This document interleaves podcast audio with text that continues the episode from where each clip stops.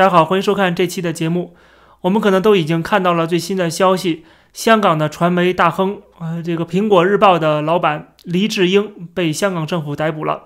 那么这一次逮捕比之前的逮捕更严重的多，因为他的这个罪名是触犯了国安法里边的其中一项，也就是勾结外部势力。这一次他被捕之后，可能没那么容易被保释出来了，因为之前对他的诉讼。基本上还是在香港本地的这个法律范围之内的，但是这一次是使用上了国安法，那么很明显这是共产党要抓黎智英，而不是过往黎智英跟香港政府的一些官司，这个是完全不一样的性质了。这一次的性质实际上就是把它当做了。政治犯来处置，我们都知道，国安法落实之后一定会执行的，因为他就是要通过国安法立法，然后名正言顺的去抓捕一些政治上的反对者。那么这一次，他终于可以抓捕人了。我们知道他会这么做，没有想到这个第一个触犯勾结外部势力的这个罪名的是黎智英。我们看黎智英在七月份的时候，曾经见到了美国的副总统彭斯。还有美国的国务卿蓬佩奥，除他以外，其实，在之前也有像李柱铭他们也率代表团到了美国访问，到英国访问。这些民主派势力在共产党的集权专制统治之下，他们没有办法，只能寻求外部的帮助，寻求国际社会的支援。那么，这个在共产党眼里就是里通外国啊，就是这个串通外国政府，试图颠覆这个。呃，共产党的政权，这让我们想到了当年的大清帝国通缉那些革命志士啊，跑到日本流亡欧洲的这些革命志士啊，感觉是差不多的。没跑的就被杀头了，跑了的就通缉。今天实际上是一模一样的。但是我们要想到，当一个政权走到这一步的时候，实际上它就离灭亡也快不远了。大清国到处逮捕革命志士啊，特别是在海外去通缉流亡到国外的这些人。包括孙中山在内，这也就意味着大清国日落西山了。所以说，今天看到黎智英被捕，我们也是，呃，如果相信加速主义的话，会为习近平的加速主义来欢呼啊，觉得，呃，他继续的这么做啊，抓捕这些在国际上面非常有名望的，在香港有非常高的声望跟地位的。这样的民主派的人士，实际上也说明了他现在已经没有办法去笼络这些人，或者允许他们继续的，呃，说该说的话，做该做的事情啊。就是说，共产党已经无法容忍了。原因是他的权力实际上已经削弱了，就是他维稳的力量在减弱。这也是为什么他要强力的去抓捕这些人。过去这么多年都没抓捕，为什么现在才抓捕？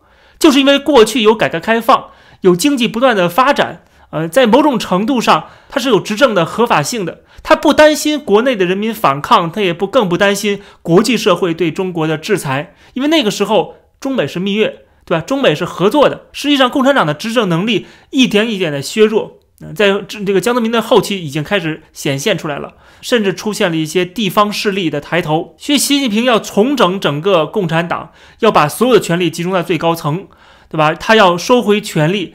并且牢牢掌控军队，然后在国内各种镇压，然后在国外以这个呃战狼外交的形象示人。这个其实证明了他对自己权力的一种不自信的表现。他实际已经越来越难以控制局面了，所以说就不能允许这些有声望的、有影响力的人继续的去做他们现在做的事情啊，所以要把他们抓起来。这样的做法是非常短视的一种做法。实际上是为了共产党现在的一个利益，就是他看到眼前的危机了，所以要赶紧把这些人抓起来，啊！但是这么做的话，在长远来看的话，实际最后是给自己在挖坟墓，实际上就是在自掘坟墓啊！如果我们放长远来看的话，因为他抓了黎智英，我相信美国、欧洲对香港的制裁一定会加码。本来欧洲其实还在犹豫，虽然已经停止了跟香港的呃这个引渡协议了。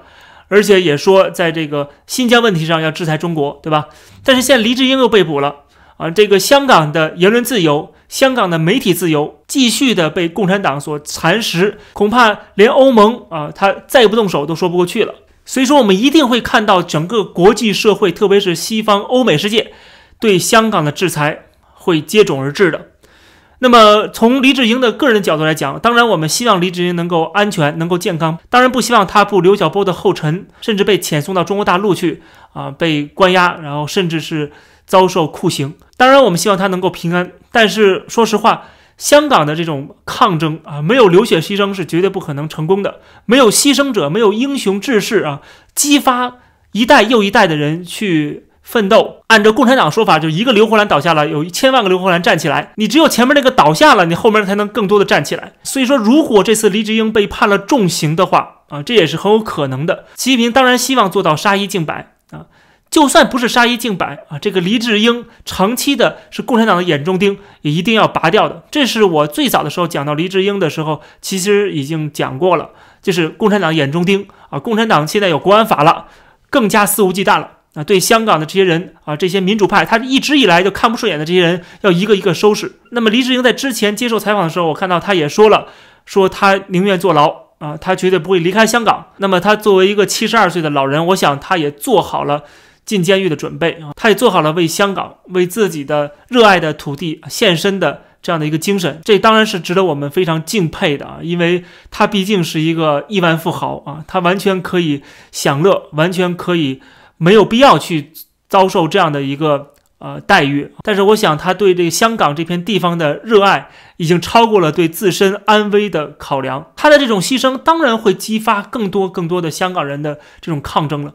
我不相信所有香港人会被他吓倒，即使大家可能考虑到自身的安危不说话了啊，不去做一些之前做的事情了。但是不代表人民就开始热爱共产党了，就开始呃这个赞同共产党的这个做法了。当然不是这么回事儿，他只能用这种高压政策让大家敢怒不敢言。但是这种统治绝对长久不了。我们当然关心黎智英的安危，他是求仁得仁，他确实有谭嗣同的精神。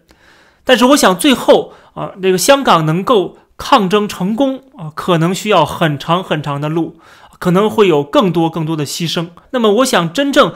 能够为香港牺牲的这些人，能够去冲到第一线的这些人，才有资格统治香港，才有资格成为香港未来的统治者。大家去看美国的这几个国父，有几个是在乎生死的？那有几个是贪生怕死之辈？所以说他们才能建立美利坚合众国。最近不是一个很火的音乐剧《哈密尔顿》吗？哈梅顿最后怎么样呢？他是跟别人决斗死的。他都已经成为美国开国元勋之一了，他没有必要去跟别人去决斗。但是他最后还是毅然决然的啊，为了自己的信仰，为了自己的理想，最后他冒着这样生命的危险跟别人决斗啊，跟自己的政敌决斗。所以说，我们看到这些人是不怕死的，只有这些人才能做国父，才能过开国元勋，对吧？总之呢，这个黎智英被捕这个事件一定会激怒整个国际社会，特别是美国。啊，英国这些西方国家的政府，他们都会发出最强硬的谴责，并且有更多的制裁的措施。那么，这个制裁措施当然最终就会把香港变成一个死港。当然了，不管这个制裁有没有，共产党的意思都是要把香港变成死港的。他要把香港的媒体啊，港媒全部变成党媒，这是他抓黎智英的另外一个原因。所以说没有办法的，一国两制变一国一制，香港的命运，香港发生的事情一定会。在这个中国大陆都是曾经发生过的啊，就是我们看到了中国大陆他怎么抓记者的，他怎么抓媒体人的，他怎么抓律师的，未来在香港他也一样会这么做。这期的节目就跟大家先聊到这儿，欢迎大家点击订阅这个频道，而且我开通了会员的功能，希望大家能够支持。另外就是我开通了 Facebook 的一个新账号，如果有脸书的话，欢迎大家加我好友，然后我会在这里边。发送一些我最新的呃视频的更新，另外就是我也可以跟大家互动，谢谢大家，我们下期再见。